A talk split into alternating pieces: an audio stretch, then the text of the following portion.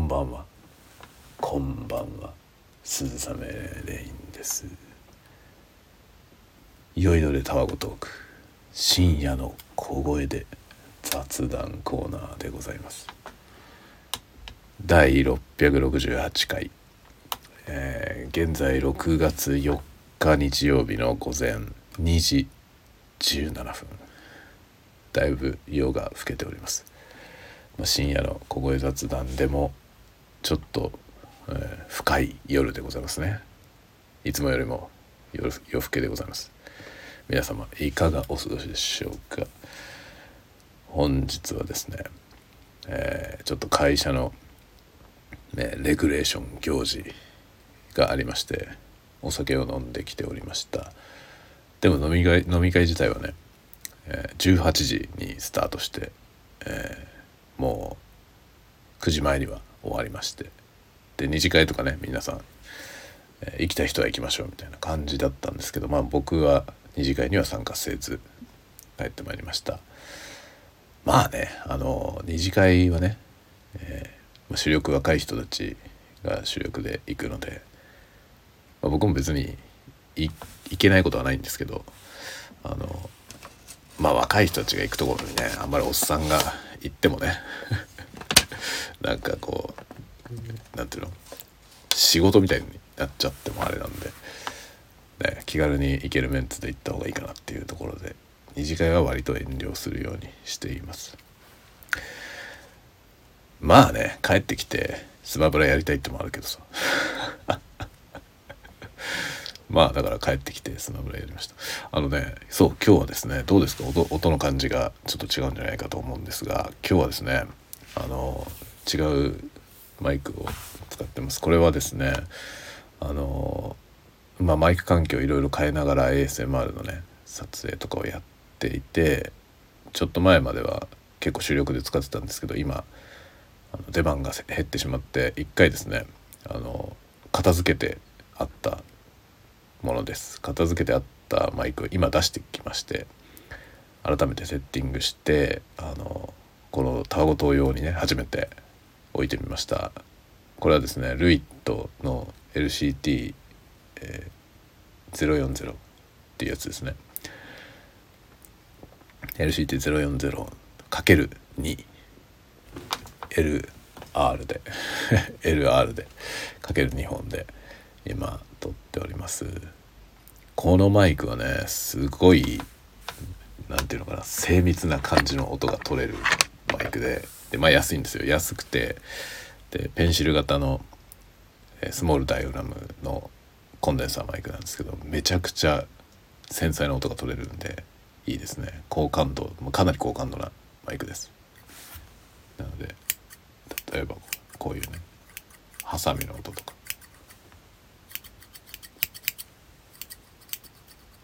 すごい臨場感で撮れるっていうねというやつです。まあこれが今のあのスタンド FM で録音してどの程度の臨場感が今再現できたか分かりませんが、えー、まあ、結構指向性の高いマイクで ASMR 向きだと思いますね。ただまあ今ちょっとこれとは違うもうちょっとこう距離が取れる少しマイクが離れたところからでも取れるようなやつにちょっと変えたんでこのマイクとそれを交代させまして今このマイクはねあのちょっと出番が減ってしまったということなんですね。でそれを今このタワゴトを取るのに使ってみようということで今日やってみました。どうですかね？なんか Blue Yeti よりもこっちの方がいいかな。こっちの方がね喋るのは喋りやすいですね。2本あるので2本のこの配置とかね向きとかをいろいろ変えられるので自分が喋りやすい向きにセッティングするっていうことができますね。ブルーエティはねブルーエティはいいんだけど1個なのでその 1, 1体のマイクの中にステレオのマイクが入ってる形なのでそのマイクに対してあのジャストな位置から喋らないとね正面から喋んないと割とこう正しい音を取るのが難しいんですね。そうするとそのマイクを置ける場所の関係上それにこう向き合う方向で顔を向けて喋んないといけないっていうのが、まあ、若干制約になるところではありますね。このマイクは2本あるから2本あってしかも2本が別々にセッティングできてさらにあのマイク自体がすごく小さいのでかなり応用が効きますね。どんな感じにでもセッティングできるのでかなりいいんじゃないかと思ってますこのマイク。というわけでこのね今日は LCT20 ね20じゃない LCT 040というマイク。本来は多分楽器を取ったりする時に使うやつですね。それを使って喋っていこうと思っております。まあインターフェースはいつもの MG10XU ヤマハのミキサー型のインターフェースですね。それを iPhone につないで iPhone のみで録音しているという状態になっております。iPhone のみって言わないけどねこういうの。録音は iPhone でやって、まあ、編集はしない。ノー編集そのまんまアップロードといういつものタゴトークのスタイルでございます。これがねいいよ。それでね今日はそうだ。あの告知が一件告知があります。ちょっと待ってねえっ、ー、と YouTube YouTube のですねコラボコラボ動画があの発表されましてそれを紹介したいなと思います。コラボつってもあのコラボレーションでねあの他のアーティストさんと何か作るみたいな。そういうもんではありません。あの100人。100人で作るというすごい企画に乗っかりまして参加させてもらいましたというやつですね。それがリリースされました、えー、それはですねまあジャパニーズ ASMR 界の、まあ、トップ ASM アーティストさん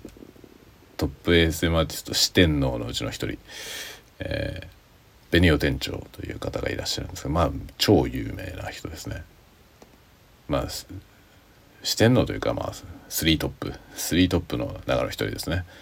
あの僕が知ってる限りで今日本人の ASM アーティストで、えーチャンネル登録者が100万人超えてる人は3人なんですけどその3人のうちの1人、えー、ベニオ店長ですね。でこの間、えー、店長のチャンネルは100万人を突破しましてその記念にですね100人で ASMR やるという企画をねあの店長ご自身が発表されましてで広く一般からですね募集すると。そういうことがありましたんで僕も、えー、応募しました。10秒から15秒ぐらいの動画を作って送ってくるというそういうことになってまして僕は15秒の動画を作って送りました。でそれを入れてもらって今日それが、えー、発表しされましたね。えー、今日今日というか土曜日の10時ぐらいに発表されましてそれが公開されております。あのプレミアムで公開されたんですけどそのままあの動画としてね店長の動画として出てますのでぜひぜひ見てみてください。ちょっと待ってね。僕はどこだろう。まあ15秒しかないんで。あの全体で3031分ある動画です。31分ある動画ですけどそのうちの僕が出てるところは15秒しかないんで、えー、まあ僕目当てに見るっていうのは多分効率が悪いと思いますけど非常にいろんな人たちがやっててその中には自分でチャンネルやられてる方もいらっしゃるので是非あのお気に入りを見つけるのもいいと思うんでこういうので。こういうねコラボレーションのやつってお気に入りのエースマーティストさんを見つけるいい機会だと思うんで是非是非聞いてみるといいんじゃないかなと思います。僕はですね僕は 6, 6分38秒付近ですね。6分38秒付近から15秒間やっておりますので是非見てください。で一応ですねさりげなくうちのチャンネルのですねあのロゴの入ったロゴというかねアイコンの入ったマグカップを登場させているのですがそれしか手がかりがないのでこの映像だけ見て僕のチャンネルにたどり着く人はまああんまりいないでしょう あのこの人いいなと思ったとしてそこから僕のところにたどり着ける人はまあほぼいないんじゃないかなと思っております。まあでもこれね面白い企画でしたねで実に多彩な動画がアップロードされていて面白いです。それがこう編集されてね一本につながって見られるんで是非見てみてください。これは面白いですよ。最近ねあの新しくで出てくるその ASMR チャンネルめちゃくちゃ増えてきてるんですけどまた。これなんかね波があって増える時と増えない時とあるんですけど最近またすごくピークっていうかね新しいチャンネルがめちゃくちゃたくさん出てきてるなっていう感じがするんですがあまり個性的なチャンネルっていうのはなくてそういう意味でいくとねこの店長の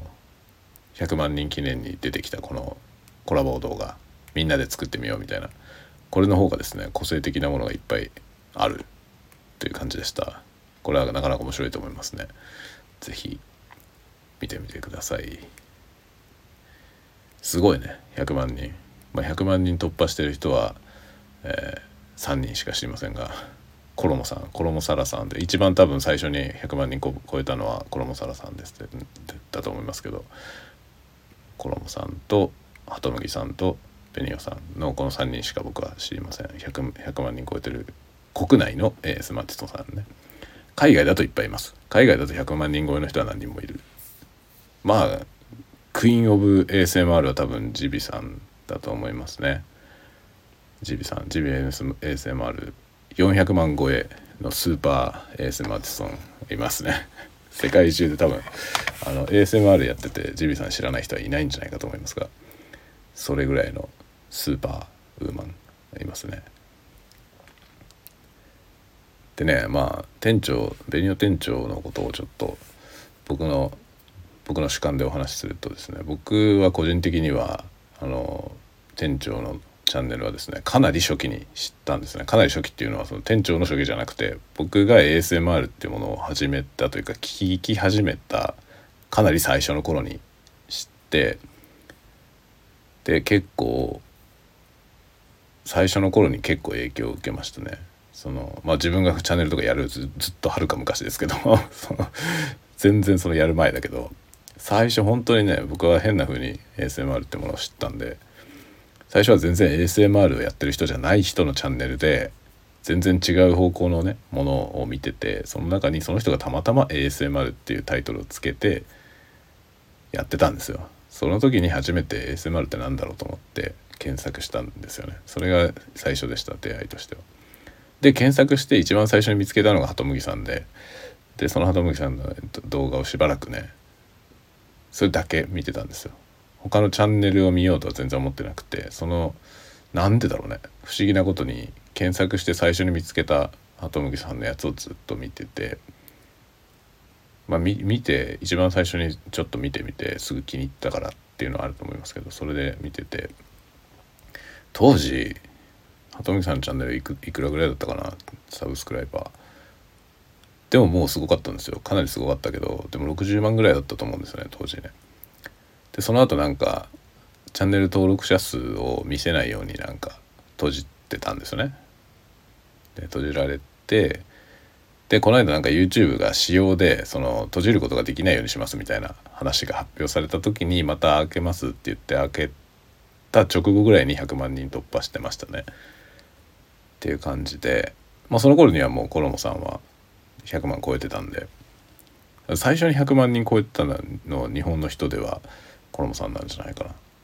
ていう感じですね。まああの完全に調査したわけじゃなくて見てるだけの印象なんで他にもいるかもしれませんがそんな感じですね。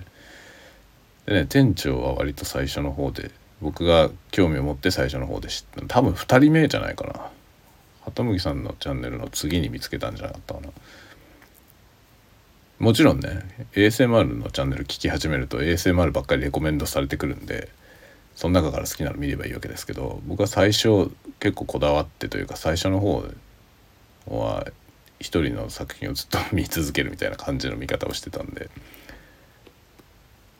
でねその次になんか店長のやつ。で、まあ、ベニヤ店長ご存知の方はあのご存知だと思いますけどその頃ねあのコロモさんも鳩麦さんも顔出してなくてコロモさんは最近顔出してますけどまあ動画では出てないけどあのどんな人かね分かるようになってるんですけどベニオ店長は最初から顔出しててあのサムネがねご本人の映像映像とか写真なんですよね。でまあ見れば分かりますが綺麗な方なんですよ。で僕はですねその綺麗な人女性がサムネに顔出してるやつあんまり見たいと思ってなくて。最初。最初そういうのを敬遠してたんでね。そうじゃなくて純粋に音音にこだわってるやつを見たいと思っていて。だから顔写真サムネが顔写真の人のやつ極力見ないようにしてたんですけどなんかでベニオ店長のね変顔のサムネのやつが上がってたのよ。それであれこの人面白いなと思ってそそういうの上げてる人はいないからさ大体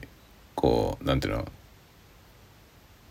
そのまあもともとそこそこ美人な方がねそのよりよく見せるみたいな感じの写真をアップしてるケースが多いじゃないですか。まあ、それはまあ普通の心理としてそういうふうにするじゃない。そこに変顔を突っ込んできてるっていうのが面白くてなんか意外だったんですよね。あれこういうことする感じの人なんだと思ってその変顔のやつはね NG 集だったんですけどその NG 集の動画がめちゃくちゃ面白かったんですよ。それであこの人面白い人なんだと思って 面白い人だなと思って普段のやつも見てみたら普段からいい感じなんですよねそのしゃべおしゃべりとかが素朴でなんかとてもね親しみが持てるんですよねとても。なんかこう美人の人のやつってさその距離感がねできちゃうというかなんかこう遠い人って感じがするのよ。それで ASMR ってリラクゼーションだからあんまり遠い感じがする人だと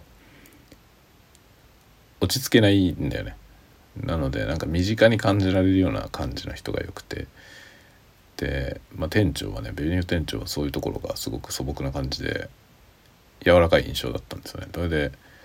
見始めた感じですね。それからなんか普段の動画とかも見てライブ配信とかもね面白いんですよ。とても。だからライブ配信もなんかその機材の設定とかうまくいかなくてトラブったりとかすることあるじゃないですか。でそのトラブった時にあたふたしてる様子とかがね とても自然体なんですよ。とてもね。そういうところがなんか虚構感を持ってずっとそれからずっと見てますね。だからもう結構長いことでベニオ店長のチャンネルは僕成長の速さがすごかったですね。最初僕が知った時でまだまだ10万とかいってなかったんじゃないかな。サブスクライバー10万人もいってなかったような気がするんだよね。8万とかそれぐらいだったと思うんですけど。それからちょっとね 1, 1年ちょっとくらいじゃない？100万人超えてますからね。すごいよね。20万ぐらいからが超早かったんですよ。20万ぐらいまで行ってからのそのスピードがすごい速かったですね。あっという間に100万まで到達してましたね。でメディアにもいっぱい出たりとかね。されててすごい。まあ今やもう一番有名なんじゃないですか。今や。今メディアの露出とかもあるからすごい一番有名だと思いますね。まあ取材とかしやすいよね。あの YouTube で顔も出してるから取材しやすいですよね。雑誌とかに載せたいって言った時に。本人が何せよすでにもう顔も出てる人なんでそのままね出てくれるじゃないそういう人は。顔出してないで動画作ってる人を取材するのって難しいよね。そそこら辺がねやっぱりこう急成長した一番の要因じゃないかなという気がしますね。まあそんなねベリオ店長の企画に参加させてもらいましたのでとても光栄なことでありました。でね僕はねそのそのぐらいまで最初その辺鳩麦さんとか店長のやつを聞いてたところぐらいで海外の方に行っちゃったんだよね。その海外 ASM アーティストの方に興味がシフトしてしまってそれもねきっかけは何だったかな？何だったかな？きっかけはラフィーのやつだったかな？ラフィータフィーかもしれないですね最初見たの。あのラフィータフィーってまあこれもすごいスーパー有名 ASM アーティストなんですけどちょっとがたいのいいひげもじゃのね男の人なんですよ。海外の人ね。見た目的にはこう結構いかつい感じというかそのがたいが良くて結構滑腹がいい人なんですよね。でひげもじゃでさ。でも目が超優しくて。結構風貌はねすごくこうなんて言えばいいクマさんみたいな感じなんだけどすごい優しい目をしてて。で優しい感じの人なんですよね。人柄もとても良くて。そのねラフィーのやつも見始めてそっからなんか海外の ASMR にハマっていきましたね。ジビさんとかを知ったのもその頃。ですね。なんかジビさんはもうクオリティが超高え みたいな感じですね。そのもう初めからクオリティが高いっていうか僕が知った時はすでにもう300何十万。400万に到達する時のカウントダウンは見たんですよ。だから400万には立ち会ったんですけどそれ以前にもう僕が知った時にすでにもう300万以上のサブスクライバーがいました。とんでもないことになってるなと思って。で僕いまだにあの人よりもサブスクライバーの多い ASM アーティストさんを知りません。あの人が世界一じゃないかなと思ってる。でまあその後もねいろいろねいろいろいろいろ見てるんですけど僕は今僕はね今というか、まあ、自分でチャンネルをやろうと思ったのは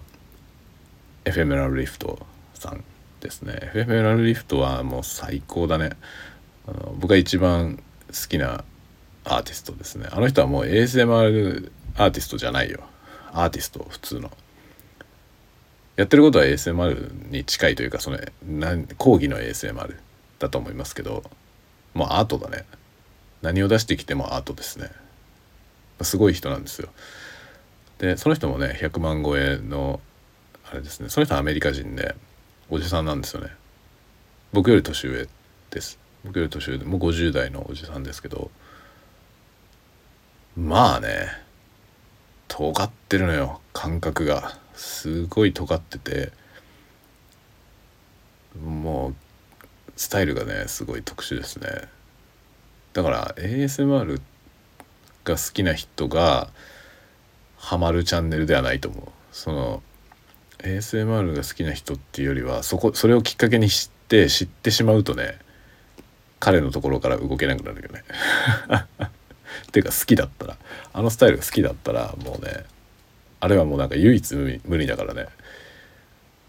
ER って呼ばれてますけどねエフェメラルリフトで。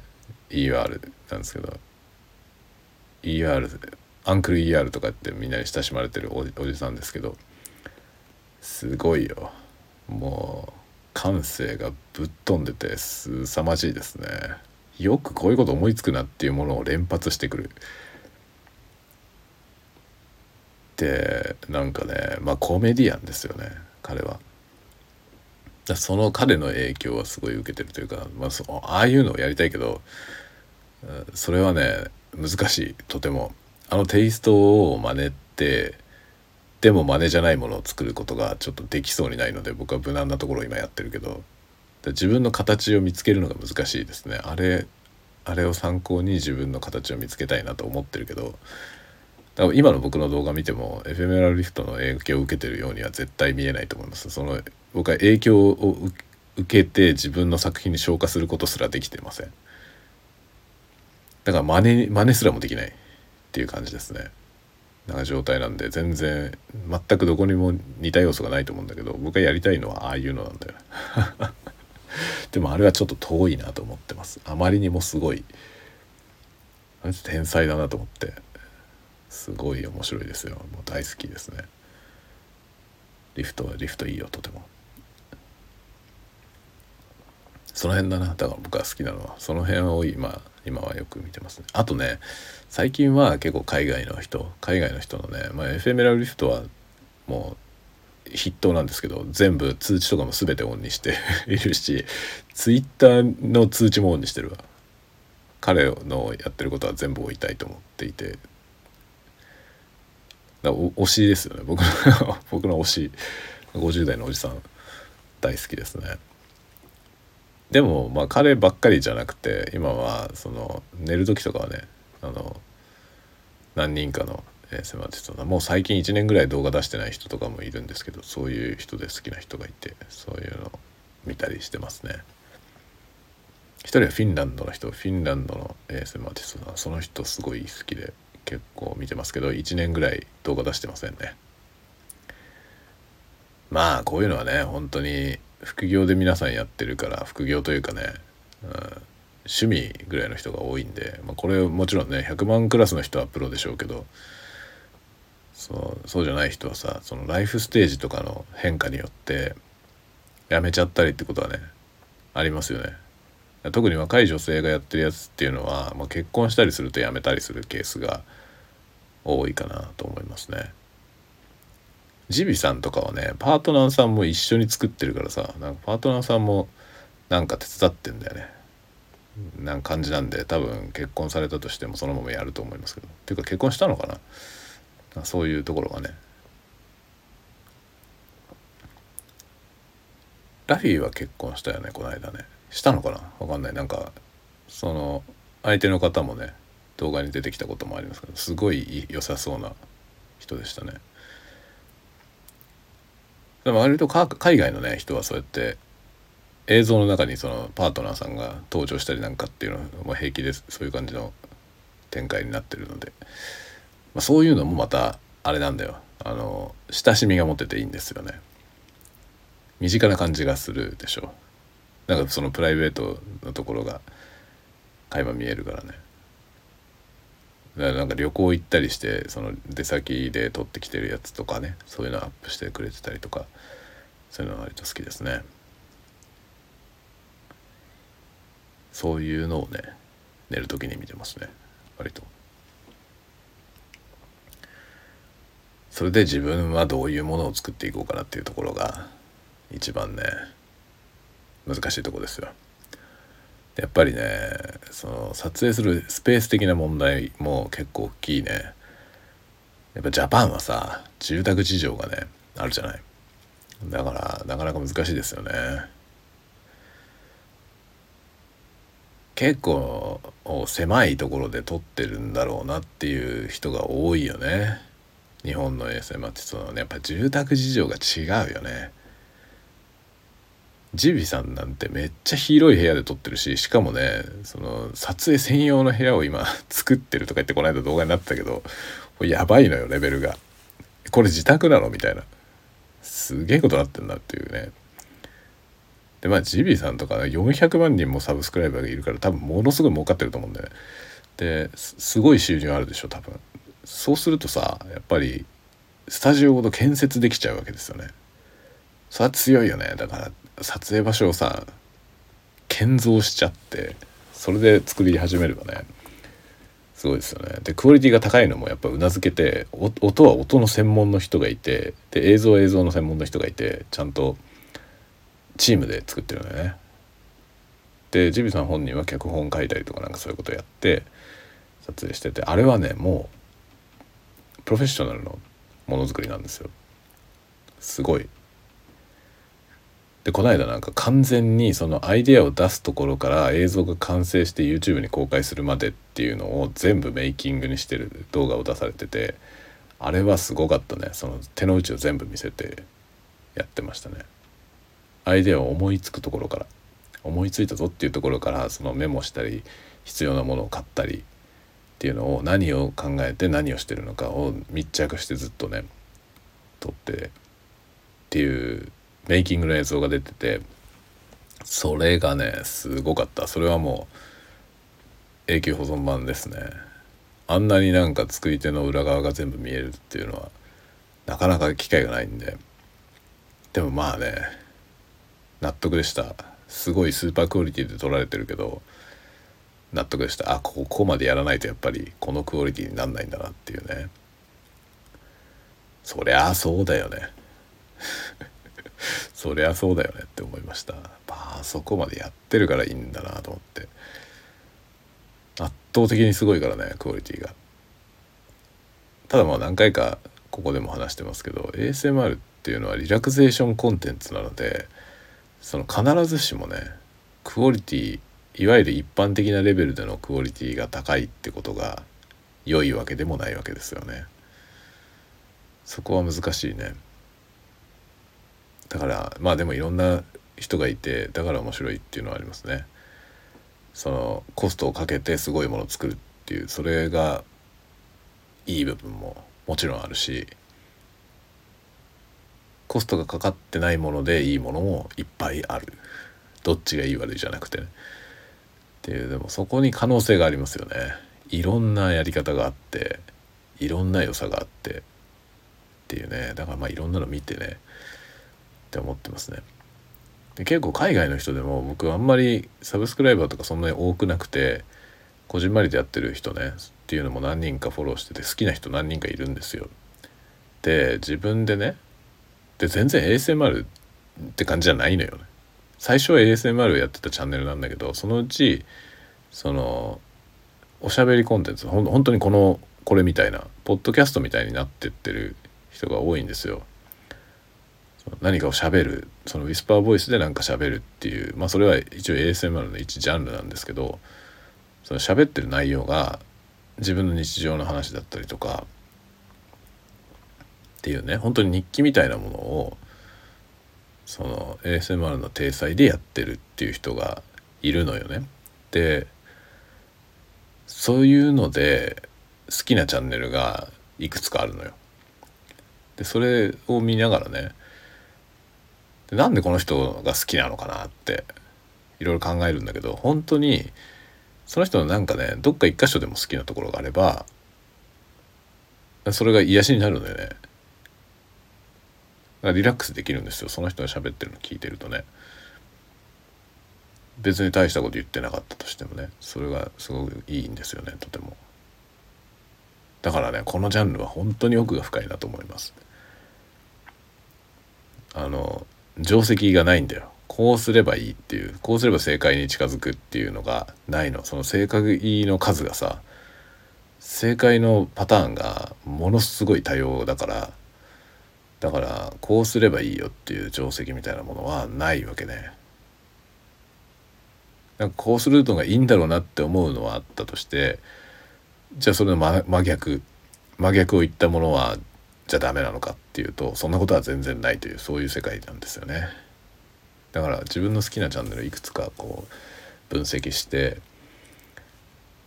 何が好きなんだろうなこのチャンネルの何が好きなんだろうなって思った時にそれぞれ全部違うんですよね。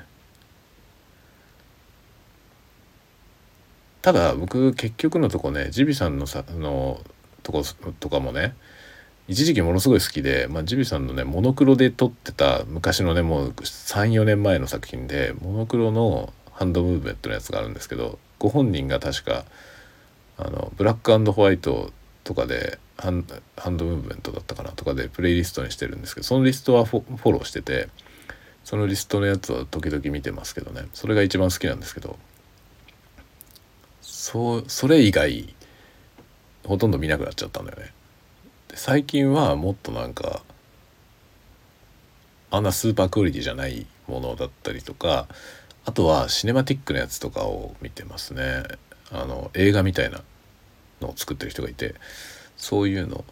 を見てたりしますね。あの、ね、映画みたいなやつもやってみたいけどあれはもうね無理だね。物理的にそれを撮影できるスペースがないですね。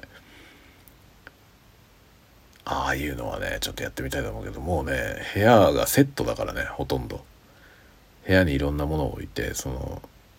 世界観をね世界観を構築して撮影をしてるんだけどまあ20畳ぐらいの部屋を使ってるイメージなんだよね画面で見てる限りでね。20畳まあ10畳最低でも10畳はあるだろうなっていう感じ。でそこにいろいろなものを配置して撮影をしてるんだけどそもそもスペース的にね無理なんだよ。それを作るのはちょっとね無理だなと思ってそれこそ撮影用の家を建てないと 無理。撮影用の家を建てるかどっかに借りるかしないとねちょっと無理だなっていうレベルなんですよね。それはちょっとできないんで。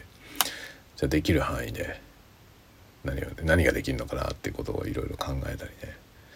して見ています。いろんなチャンネルをね。やっぱりね住宅事情的な問題はあるよね。大掛かりなものはなかなかできませんね。日本だと達也さん達也ルームっていうのをやってる達也さんっていう人がいるんだけどそれは男性なんですけど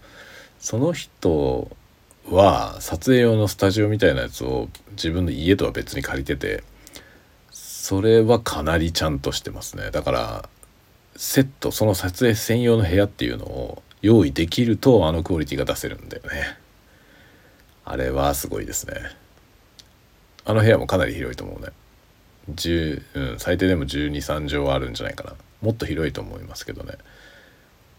もっと広いと思うな。でしかもなんかその PC 録音用の PC とかは別の部屋に置いてそのファンノイズとかが入んないようにしてるんだよね。そこまでやって撮影してて相当なクオリティでやられてますね。クオリティ的にはなんか彼のやつが一段抜けてる気がする。と飛び抜けていいですねクオリティを日本ではね。日本ではすごくいいと思いますね。やっぱりあの部屋の広さがね大きいと思う。あれは本当にそうしないと何しろ照明とか立てられないからね。で僕の部屋なんかは本当に狭いところで撮ってるからそこでその撮影用のライトを展開できないんですよ。そのスペースがなくて。だから、まあ、ライティングが僕ね自分の動画はライティングがダメだと思っているんだけどそのライティングをどうやって改善するかってとこがねすごくね難しいんですよ。機材を用意することはできるじゃない？金さえあれば。なんだけどそのライトを設置する場所がないんだよね。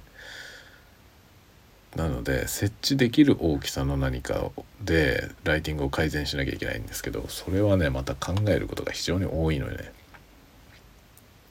で安いライト使うといろいろ問題があったりね。そのノイズが乗るとかあるんですよ。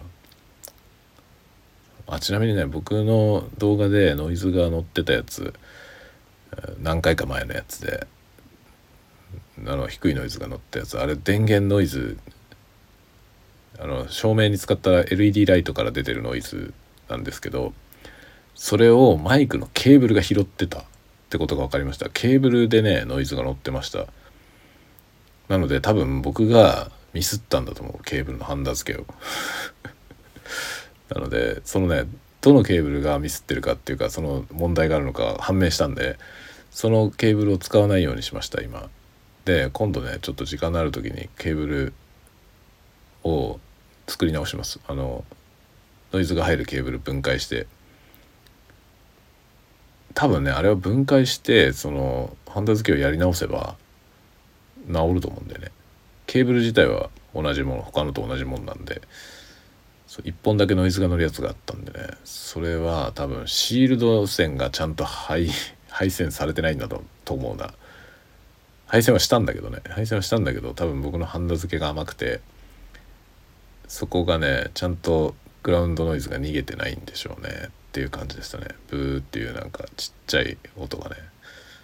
ずっと鳴ってるみたいな状態なんでね。それはあの YouTube で中国の方からコメントで頂いて指摘されて判明したんですよね。僕自分では気づいてなかったんだけど。よくよく聞いてみたら確かにノイズあるなと思って。そういうねことがありますね。このクオリティをどうやって上げていくのか。どうやって上げていくのかっていうこととどんなものを作るのかってとこですね。どっちかっていうとそのどんなものを作るかっていうところが大きいね。そこがこれからの課題だなと思ってますねいやほんとねいろんなジレンマがあるねだからこう丁寧に凝ったものを作りたいなっていうのもあるんだけど結局のところあのサウンドアソートメントみたいなやつが一番再生されるのよね。サウンドアソートメントみたいなその次々にいろんな音を出して録音してるタイプのやつが一番再生されるんですね。だからね難しいとこだなと思いましたね。でなんかこうシチュエーションを作ってロールプレイみたいなやつもね人気があって、まあ、人気もあるしやってみたいようなこともあるんだけどだけどねそれを英語でできないんだよね 今の今の僕の語学力だと英語でできないからちょっとね二の足を踏んでるとこですね僕はなんか全部英語で作らないといけないというかさ その見てる人がほぼ英語圏の人なんで英語圏の人っていうか日本人がほとんど見てないんだよ僕のチャンネル。なのでなんか海外向けに作らなきゃなと思ってだから最近はねもうサブスクリプションとかもサブスクリプションじゃないデスクリプションとかも全部英語で書いてるしあの喋りもね極力英語にしてるんだけど要するに雑談できないんだよな英語だとまだ。でこのタワゴトークを英語でやりたいっていうのが最終目標なんですけど僕の英語力のね。そこまでできればもうそれ以上は求めてない。だけどそこまでいくのがすごい難しいね。こう事前に何喋るか決まってない状態で他の言語で喋り続けるって難しいよね。てかそれができれば会話もできるよ と思う次々にねこう思いつくままに喋るっていうのはなかなか難しいですよね。まあ、日本語だとさ別に難なくできるでしょでもこれはさ日本語をずっと喋ってるからできるんだよね。最初からできたわけじゃないと思うんだよな。まあちょっと分かんないけどね。いつからこういうことができるんだろうな。よく分かんないね。そう今日ね会社で飲み会でさその若い人たちと一緒に若い人たちっていうか僕が一番年上なんで会社で。そのみんな年下なんですけどそういういろんな人たちと行ってね飲みに行って喋ってた時にねあのいくつだろう？あのあの人いくつだろうな。まだ30になってない。20代の中ぐらいの女性がいるんですけどその人がね僕に聞いてみたいと思ってたことがあるんですけどって言って何って言って聞いたらそのねセミナーで登壇したりとかねあと学校に教えに行ったりとかねなんかこの間もあの小学校にさその職業体験みたいなやつって職業体験じゃないけどあの何出前授業みたいなやつでね小学校行ってその小学生に仕事のねこういうお仕事があるんだよっていう話をするみたいなのをやったんですけどね。そういうのとかに呼ばれてる僕結構そういうのに呼ばれることが多くて中学校でも話したし高校でも話したしね。で専門学校はなんか授業で教えたりとかねしたこともあったりするんですけど、まあ、あとセミナーに登壇したりとかっていうこともあるんだけどね。そのそういうふうに人の前で喋るのっていうのはどうやったらできるようになりますかねって聞かれたのよ。どうやったらできるようになりますかねって聞かれてでいつからできるんですかって言われたんだけどね分かんないのよいつからできるのか。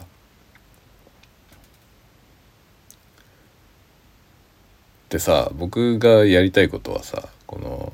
そういう感じのことを英語でもやりたいのよねできるようになりたいんですよね。だまあポッドキャストだよね。ポッドキャストはさまあどうどうなんだろう。ポッドキャストだったらその人もできるのかな。あの人前で話すのが難しいっていうのはさあの人の前にいると思うから難しいっていう要素とね誰もいなくても難しいっていう要素があるじゃない。わかりますかね。あのあんまりそういうことを言ってる人を見たことがないんだけどあの人前で話すことの上手い人たちってさ上手い人たちっているじゃない。でそういう人に結構あの苦手な人がね人前で話すの上手になりたい時はどうすればいいですかって言ったら大体こういろんな人たちが答えてるじゃないですか。まあ僕よりもっと上手な人たちとかねが答えてると思うんだけどその中でそのね人前で話すっていうことを一つの要素としてみんな考えてんだよね。質問してる側もされてる側も人前で話すという行為について話してるんだけど僕はね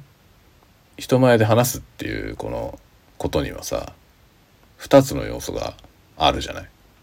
そこはね僕は2つの要素があるってことを意識した方がいいと思うんだよね。一つは話すってことでもう一つは人前ってことなんだよね。その人前に出るっていうことと出てそこで何か喋るっていう2つの要素が組み合わさっていてこれを一つの要素としてみんな議論してるからそこに何か間違いがあると思う。あの人前で話すのが苦手っていう人は人前でじゃなかったら喋れるのかっていうところをまず気にする必要があると思うね。で例えば僕のこのタワゴトークはさこれ人前じゃないんですよ。もちろん皆さんにお届けしてるから不特定多数の人たちに向かって喋ってるけど僕の目の前には今何もないわけですよね。この機械しかない。部屋には誰もいないし僕一人しかいません。で僕は一人で喋ってるわけ。その見えない相手に向かって喋ってるんですよね。これができるのかってことなんだよね。これができてる人が人前でだと話せなくなる。っていうケースとそもそもこれができないっていう人だとねアドバイスしなきゃいけない内容が違うわけですよね。でここに言及してる人ってあんまり見たことないんですよね僕今まで。人前で話すの上手になりたいっていう人へのアドバイスとしてそもそもあなたは人前に出ることができないのかそれとも喋ることができないのかどっちなのっていうところから入ってる説明を見たことはなくてでもこれって違うよなと思うんですよ。でどっちも苦手な人がね喋ることすら一人で喋ることも苦手。人前ってことはもう苦手っていう人が人前で話すっていうことをいきなり習得しようとするのはハードルが高すぎるわけですよね。2つのことを同時にやろうとしてるから。自分のできない2つのものを同時に習得しようとしてるわけですよ。1個ずつの方がいいんだよと明らかに。だから僕おすすめは人前で話すのが上手になりたい人にまずやってみてほしいことは録音するってことですね。喋りを。自分の喋りを録音して自分で聞くっていうのをまずやってみるといいと思うんですよ。で題材だけ例えば決めるとか僕このたわごとはもう舐めきってるから。何も決まってないからね。何も決まってない状態で録音ボタンをいきなり始めてで基本的に何も編集しないからこれ全部思いつきで適当に喋ってることそのまま一部始終なんですよ。この皆さんがお聞きになってるやつは。で何の編集もされてない状態なんですね。でこれは意外と難しいんですよねこの無計画にしゃべるのは。意外と難しいので多分これじゃなくて何かテーマを決めて喋った方がいいと思うんですね。だけどそのスクリプトを全部用意するのはダメなんです。で割と僕プレゼンとかの話でもよくするんですけどプレゼン上手になりたいとかいう人にも言うんだけどプレゼンは筋書きだけ最初に何を話す？次に何を話す？次に何を話す？だけ決めといて具体的にどういう文言で喋るかは何も決めない状態で喋った方がいいですよっていうことを言ってるんですよね。必ずね。でまずそれをやってみるといいと思うんだよね。自分一人で。誰の前とかでもなくて一人でマイクに向かって喋ってこうやって別にボイスメモでいいからさ。もちろんスタンド FM でもいいけどボイスメモでいいから公開しなくていいから録音してみるといいと思うんですよね。でそれがどういうふうに聞こえるのか人に。まあだから自分で録音してそれを自分で聞いてみる。でそれで何か問題を感じるかどうかですね。その時に。でこの話が何の話？例えばさ何がいい？じゃあ自分のね自己紹介でもいいよ。自己紹介だったら簡単じゃない？しょっちゅうやるから。自己紹介をする。ね例えば5分。5分間自己紹介をするのを録音してみる。で自己紹介っていうのは大体喋らなきゃいけないことが決まってるじゃないですか。どこの誰それ。なんとかかんとか所属があったりとかなんかまあその自己紹介する相手によってなんか内容若干変わりますけどね。でも何でもその相手は何か想定すればいいんですよ。どういう場所で自己紹介するっていうそのシチュエーションを自分で勝手に決めてその自己紹介を録音する。で例えば明日自己紹介をしなきゃいけないぞっていうシチュエーションを自分で想定してで明日自己紹介をしなきゃいけないぞの時に自分がやるような準備をやるんですよね実際。やってそれを録音してみるわけ。その本番だと思って。本番だと思って録音をしてその録音したものを聞く。でそれで申し分ないっていうね。そのこの自己紹介は聞きやすいし何言ってるかよくわかる。バッチリだ。ってなるんであればその人が苦手なのは人前で喋ることなんですよ。その自己紹介が一人だとできるけど人前に行った時にうまくいかなくなるのはその人前っていう要素が原因じゃない？だけど僕ね人前で喋るのが苦手だって言ってる人の多くはこの一人で喋って録音したものを後で聞き返した時にその喋りが上手じゃないって感じてるんじゃないかなと思う多くの人はね。で実際のところそれがこうね自然にできない人すごい多いんですよね。人前で話せる話すの上手になりたいって言ってる人も大勢見てきたけどその人たちはね人前じゃなくても喋るのが苦手なんですよ多くの場合。だ人前じゃなければ一人で喋って録音してねポッドキャストだったら饒舌に喋れますっていう人が人前ってことに悩んでるケースってあんまりなくて そうじゃないんだよ大体そのね人前で上手に喋るようになりたいって言ってる人は人前じゃなくても上手に喋れてないんですよ。なのでじゃあ上手に喋る練習をまずしようよっていうところからですよね。自分で録音してみて聞いてみてそれが別に聞きにくくもないし何言ってるかちゃんと分かるしっていうねすっきりして聞こえる。だから自分で聞いた時にその自分のその喋ってる喋りに何点あげられるのかってことですよ。それがさ自分でねもう、まあ、90点ぐらいはいってんじゃないっていう人はさ人前の要素が多分悪さをしてんだよ。人前で喋って90点出せるんだったらあんまり自分で人前で喋ることが自分は苦手だって思わないじゃない90点出せてれば。大体さそれがうまくできないっていう意識があるからみんなこう相談するわけでしょ。人前で喋るの上手になりたいですって言ってる人は自己評価多分人前で喋った時に40点とかなのよ。40点とかそれ以下ぐらいの感じ。自己採点がね。でじゃあそのその減点はどこで減点されたんですかっていうことなのよ。何がそんなに苦手なのか。で結局その結果のものの何が気に入らないのかってことはすごい大事で。そこに自分のさその伸びたいっていう思いがあるじゃない向上心向上心があるってことは伸びる余地があって伸びる余地があるってことはそこに自分は欠落を感じているということなんだよね。でそれは何に欠落を感じてるのかっていうことを分析するのってすごい大事でそれをしないとさ何を目指せばいいか分かんない状態でもがいてることになるんですよね。そうするといつまでも上達しないし苦しいんですよね。だからまずね現状を把握するってことはすごい大事だなと思いますね。なんか英語の話もよく出て出るじゃない？英語喋れるようになりたいって言ってる人はそもそも母国語だったらちゃんと喋れんですかっていうところそれがねすごく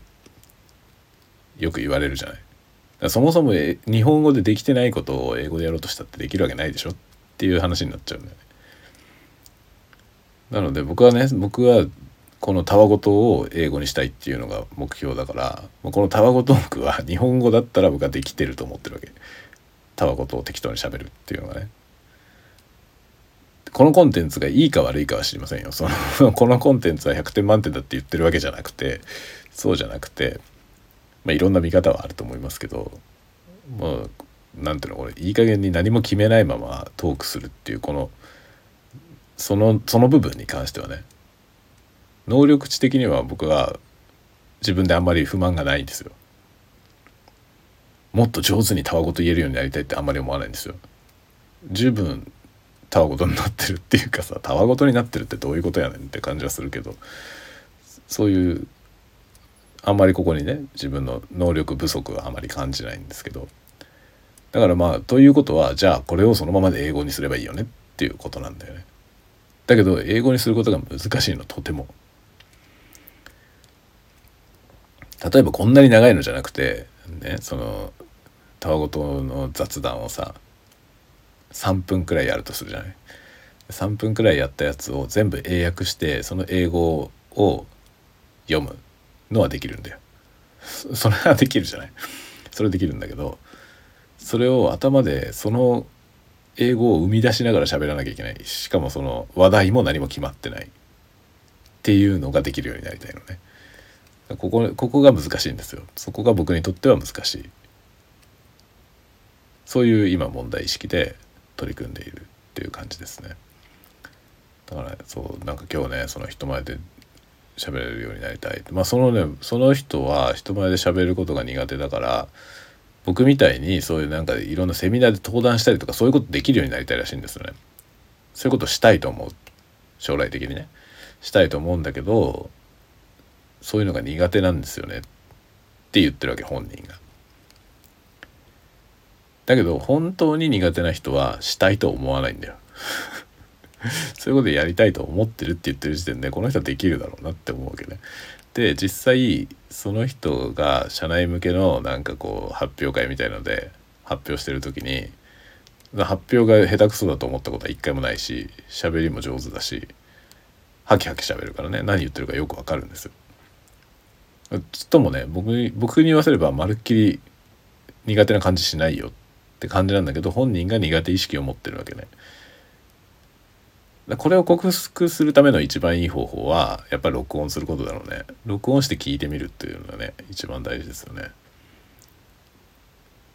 録音して聞いてみるのがいいと思うよ。喋りが上手になりたければ。なんでこんな話になったんね。今日はこの話題はですね今日の、えー、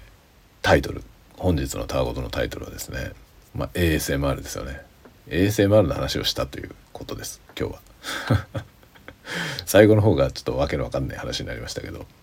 ASMR の話をしました。まあ僕はなんか結局雑談を英語でできるようになってそれの ASMR のコンテンツを作りたいわけ。英語で雑談しながらやる ASMR いっぱいあるんだよね世の中には。いっぱいあるの。それをやりたいんです。日本語のやつは前に作ったけどね。日本語のやつ作っても全然見られないからね。そもそも日本人があまり見てないし。で日本語のやつ作って出したらそのあなたの言ってることを理解したいけど日本語が分かんないって言われてさ そのコメントもらったんだよ。それで字幕をつけたんですよ英語の。そしたらめっちゃ大変だったわけ字幕つけるのが。で英語の字幕つけるのはもう超大変だからじゃあもう喋った方がいいなと思って。そのぐらい大変だったのよ。多分英語の字幕をつけることを考えたら僕はもう英語を勉強した方が早いと思って喋れるようになった方が早いと思ったのよ。そのぐらい字幕つけるのが大変だった。このまま今のままの語学力で英語をねあの英語字幕をつけてコンテンツを作ればいいやっては全然思えない。僕は思えないんですよ。道のりが長かったとしてもやっぱ喋れるようにななった方が早いと思う。本当に。そのぐらいね字幕をつけるってことの作業は嫌でしたね。無理だと思っ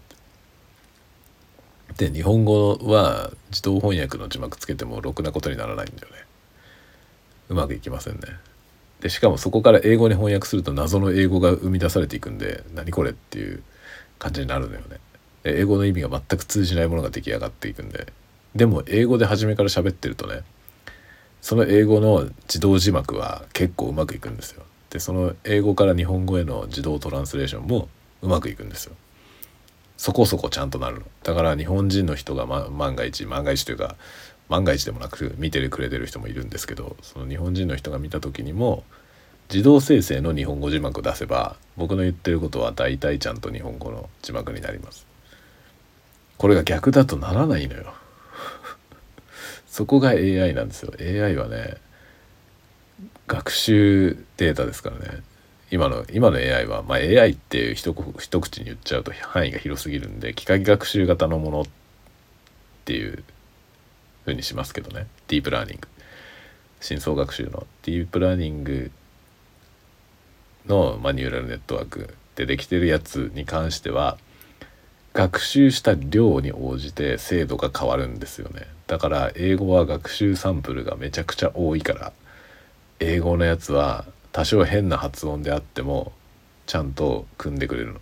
だけど日本語っていうのはそもそも日本日本語を喋ってる人口が極端に少ないんで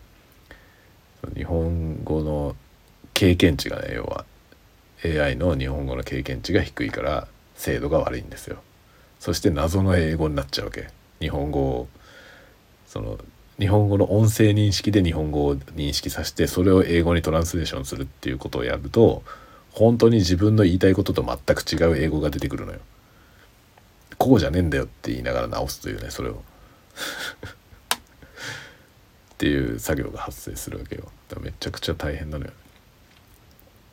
だ僕がねあの一時期23個英語の字幕つけた動画出してますけどあの英語字幕は全部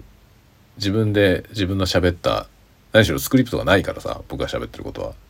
でたらめを喋ってるからね電話稼いでその時思いついたことを喋ってるんでそれを自分でもう一回聞き直して何喋ってるか。でそれを全部英語に翻訳したんですよ。その翻訳ソフトとかは一切使わずに自分で翻訳して作りました。あれね翻訳ソフトで翻訳すると違う意味になるのよ。あれ癖がありますね Google, Google 翻訳もあの DeepL もそうですけど同じような問題があるんですけど癖がある日本語から英語に変換する時のあいつらの癖があって間違ってんの特に日本語って難しいところがあってそのそれをどう解釈するかで全然違う英語になることがあるんですよね。でそれが結構な勢いで間違うの Google 翻訳は。英語から日本語への翻訳はほとんど大丈夫なんですよ。だから英語を読む時に Google 翻訳を使うのはいいと思うんだけど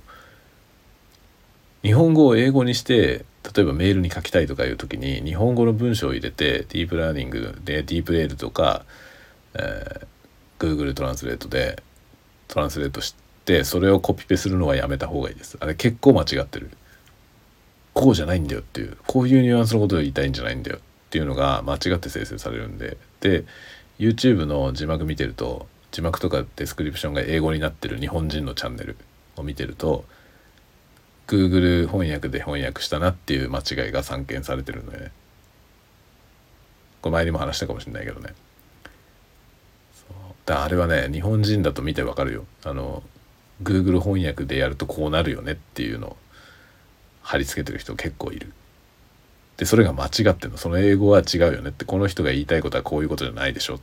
て思う。で僕は日本人だからさその Google 翻訳されて間違ってる英語を見て元の日本語がわかるのよ。この人言いたいことはこういうことだろうな。ってわかるわけ。こういうことが言いたいんだろうな。でも英語でこれこういうふうに書いたらそういう意味になんないよね。っていうのがねマジでいっぱいある。だからあのあれでコピペするのはやめた方がいいと思う。本当に。そういう時はそういう言い方はしないよねっていう。そういうね。のが出てきちゃうわけよ。そういうのが自動翻訳で出てきちゃう。だから自動翻訳を使うのって怖いよね。だから僕あの僕はさ英語だけはさ多少かじかじってるからなんとかなるけどねその他の言語はもう1ミリもできないんですよ。でそうするとさ中国の人とかに中国語でコメントもらった時にそのそれを翻訳するじゃない中国から日本語に翻訳しないと意味が分かんないからで日本語に翻訳してああこういうこと言ってくれてんだなって言ってでそれに返事を書く時自動翻訳を使うじゃないっていうか自動翻訳をするしかないんだけどさ分かんないからね中国語。それで自動翻訳して出てきた文字を読めないからそうするとそれがニュアンスとして僕の言いたいことを正しく表現できてるのかが分かんないの全然。で全然分かんないままコピペするしかないじゃん。でも英語の精度を見るにつけ多分間違ってんだろうなと思ってまあ、機械翻訳でやったよっていうのを括弧して書いて中国語のコメント返してますけどね。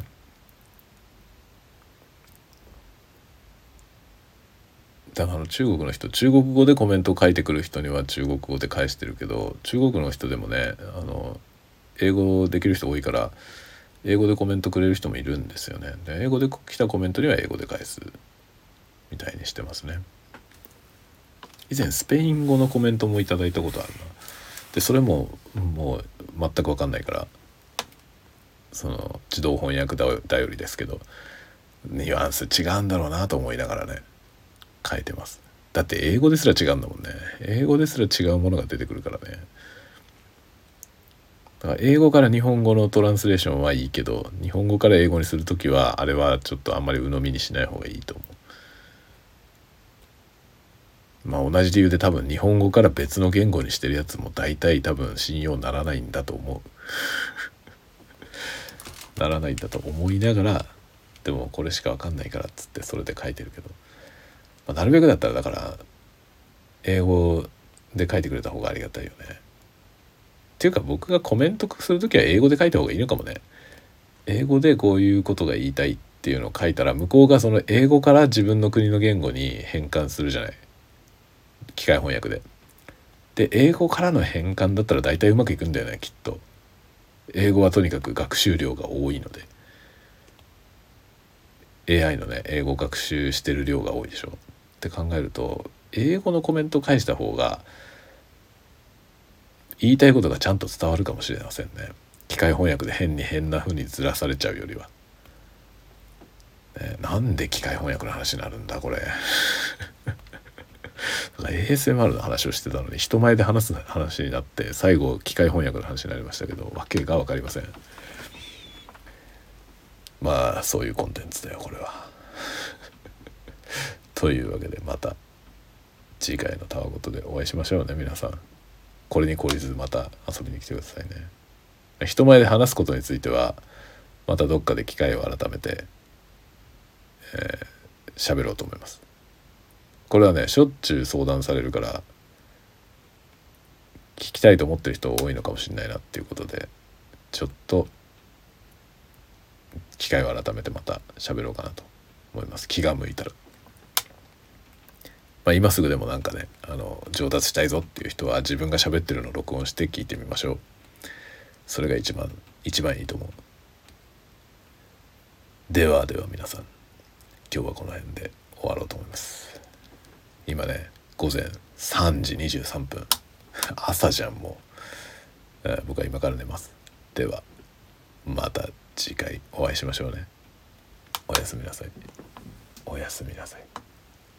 おやすみなさい。